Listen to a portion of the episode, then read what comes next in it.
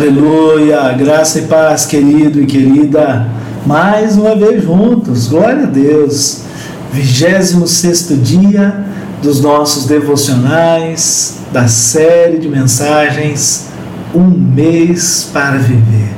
Estamos quase concluindo, faltam quatro dias quatro dias para fecharmos essa, essa intensa e preciosa série de mensagens desafiadora.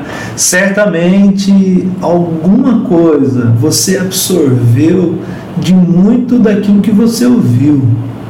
É claro, nós não conseguiremos guardar tudo, é, é, mas gradativamente cada um dos princípios, dos desafios, cada um daqueles momentos em que nós desafiamos você ao tempo a sós com Deus, isso vai surtir né, efeito, transformação e efetiva mudança para o louvor da glória de Deus e para a sua alegria, para a sua felicidade.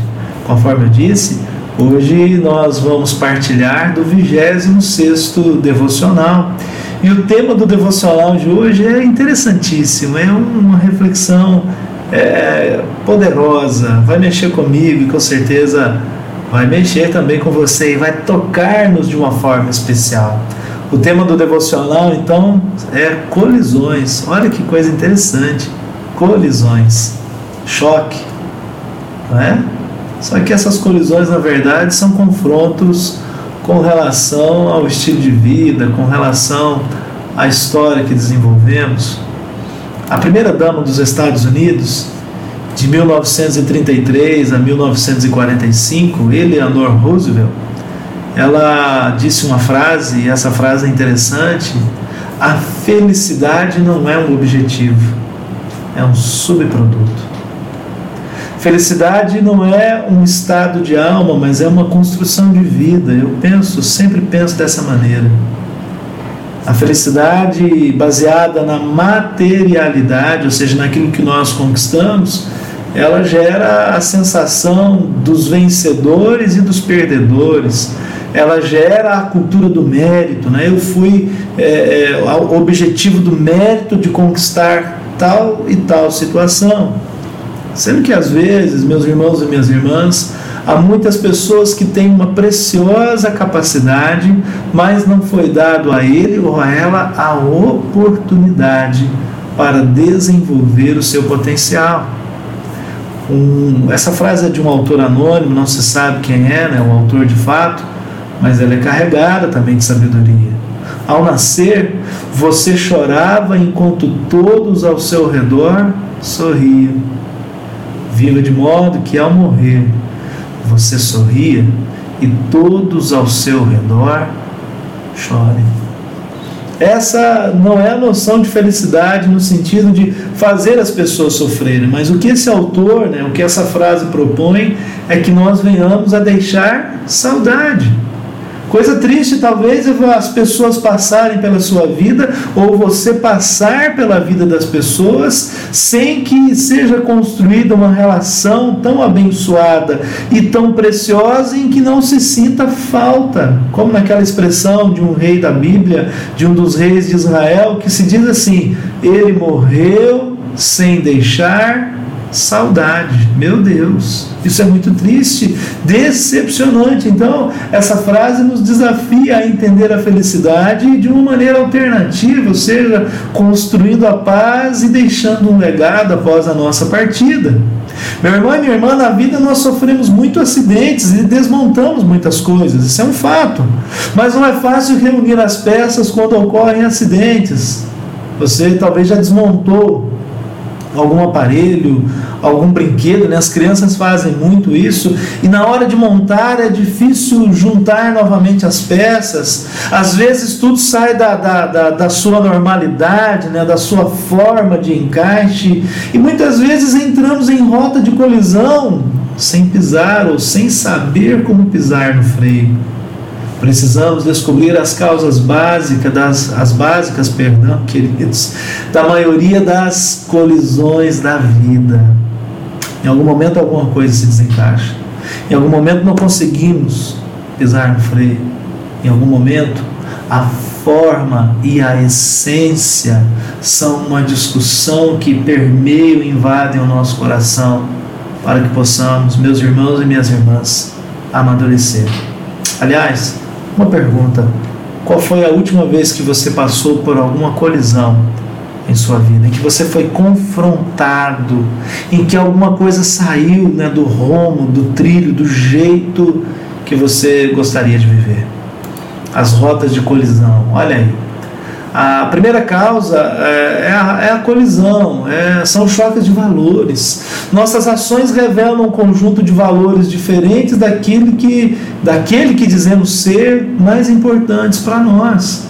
Muitas pessoas, tomara que não seja o nosso caso, por exemplo, dizem que nossa saúde é importante, mas às vezes, eu digo às vezes, porque, enfim, é uma forma de reflexão.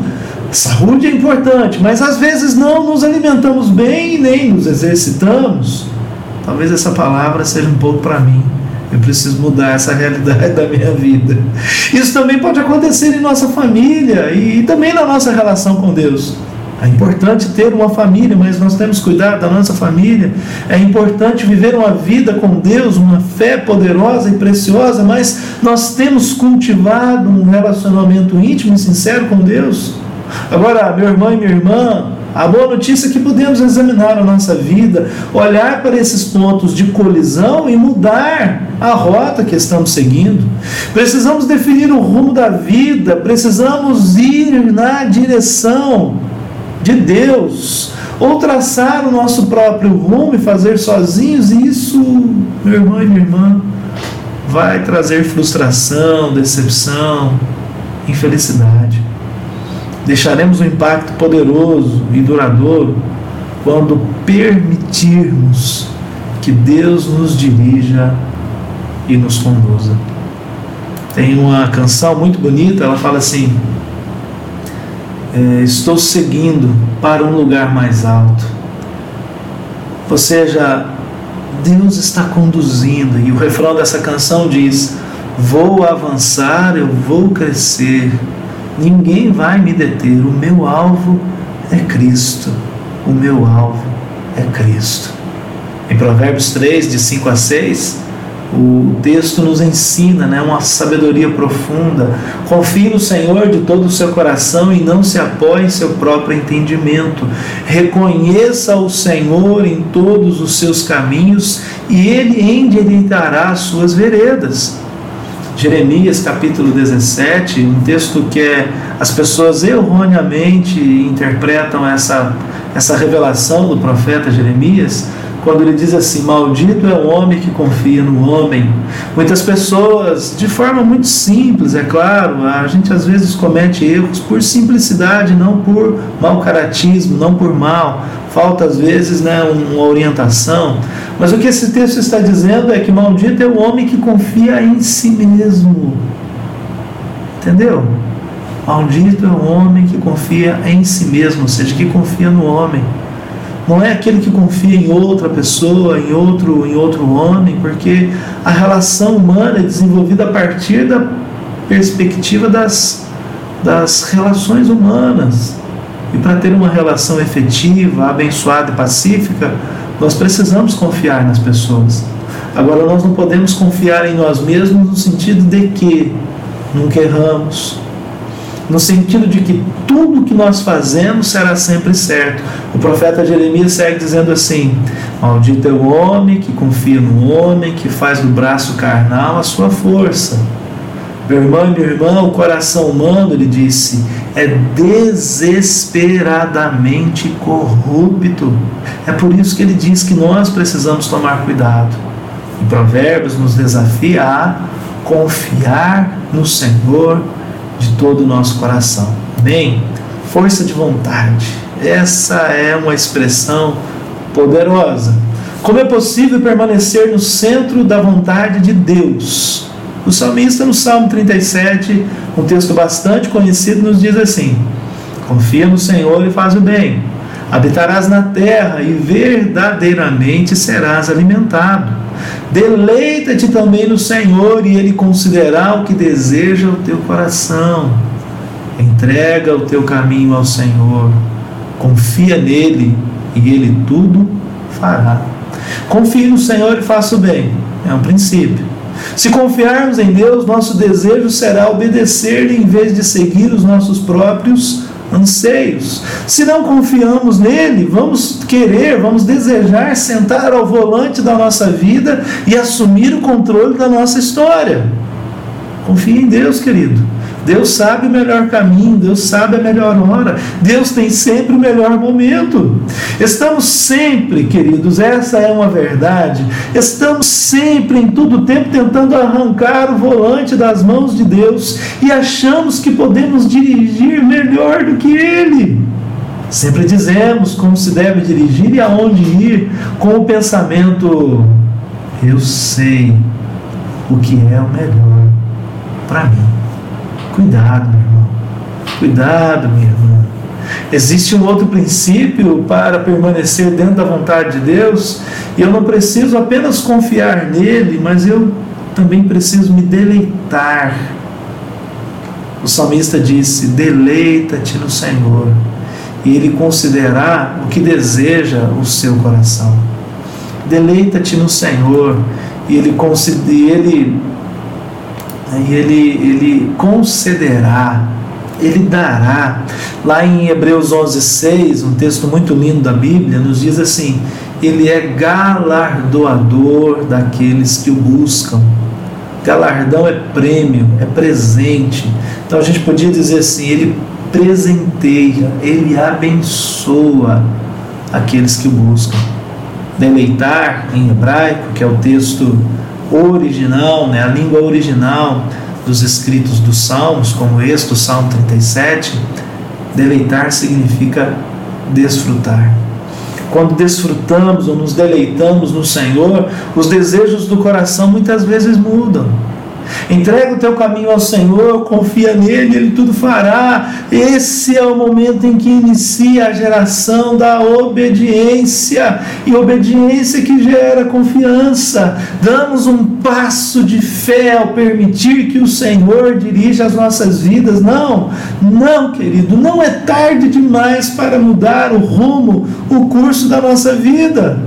Nós podemos viver e construir um mundo melhor. Dizemos que o nosso objetivo é fazer a diferença nesse mundo, é transformá-lo num lugar melhor do que era quando nós o conhecemos. Então, para isso, olha que, que imagem linda, né? O mundo em suas mãos, o mundo para ser transformado a partir das suas mãos. Mas devemos dirigir guiados pelo nosso Pai. As nossas mãos precisam ser conduzidas e dirigidas por Deus para alcançar alcançar as outras pessoas, para amá-las, para servi-las. Meu irmão e minha irmã, o um mundo melhor passa pelas mãos de Deus nas nossas mãos, amando, abençoando, transformando, construindo a vida.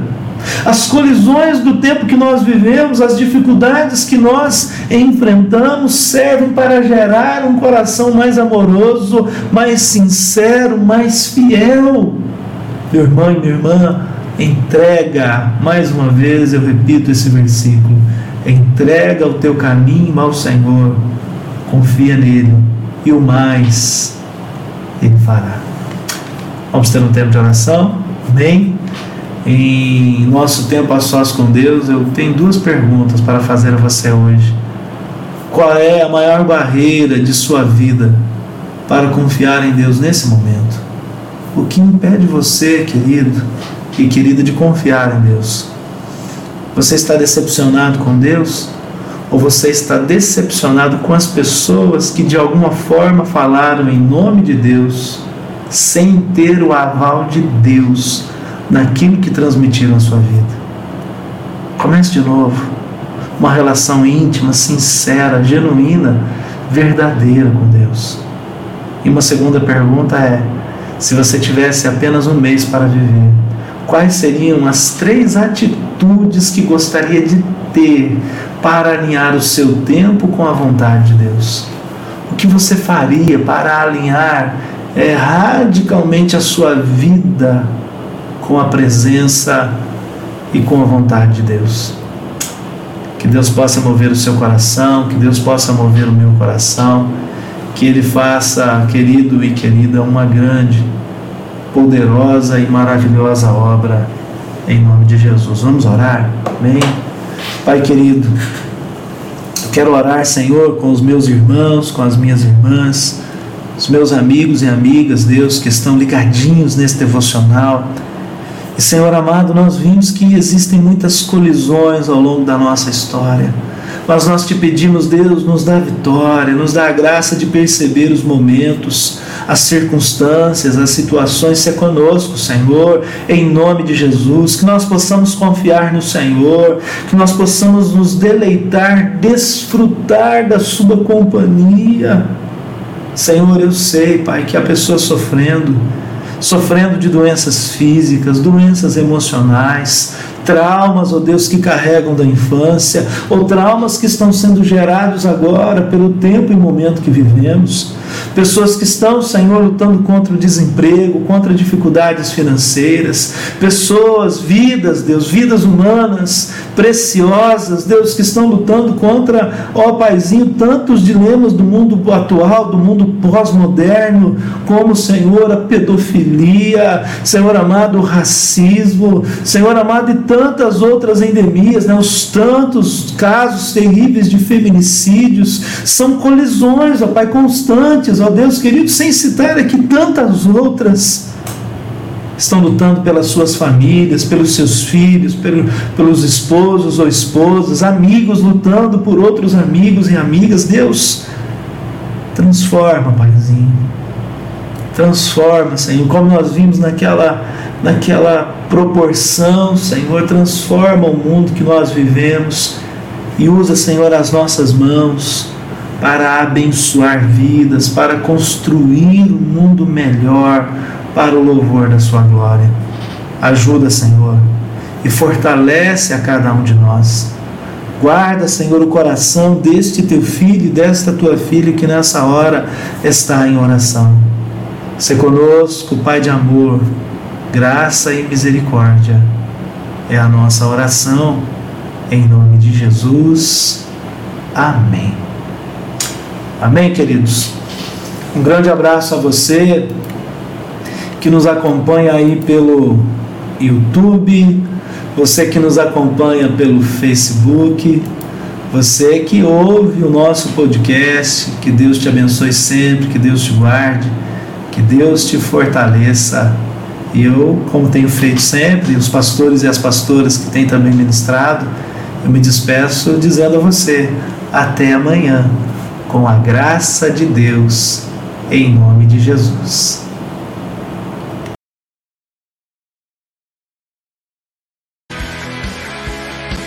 Um mês para viver.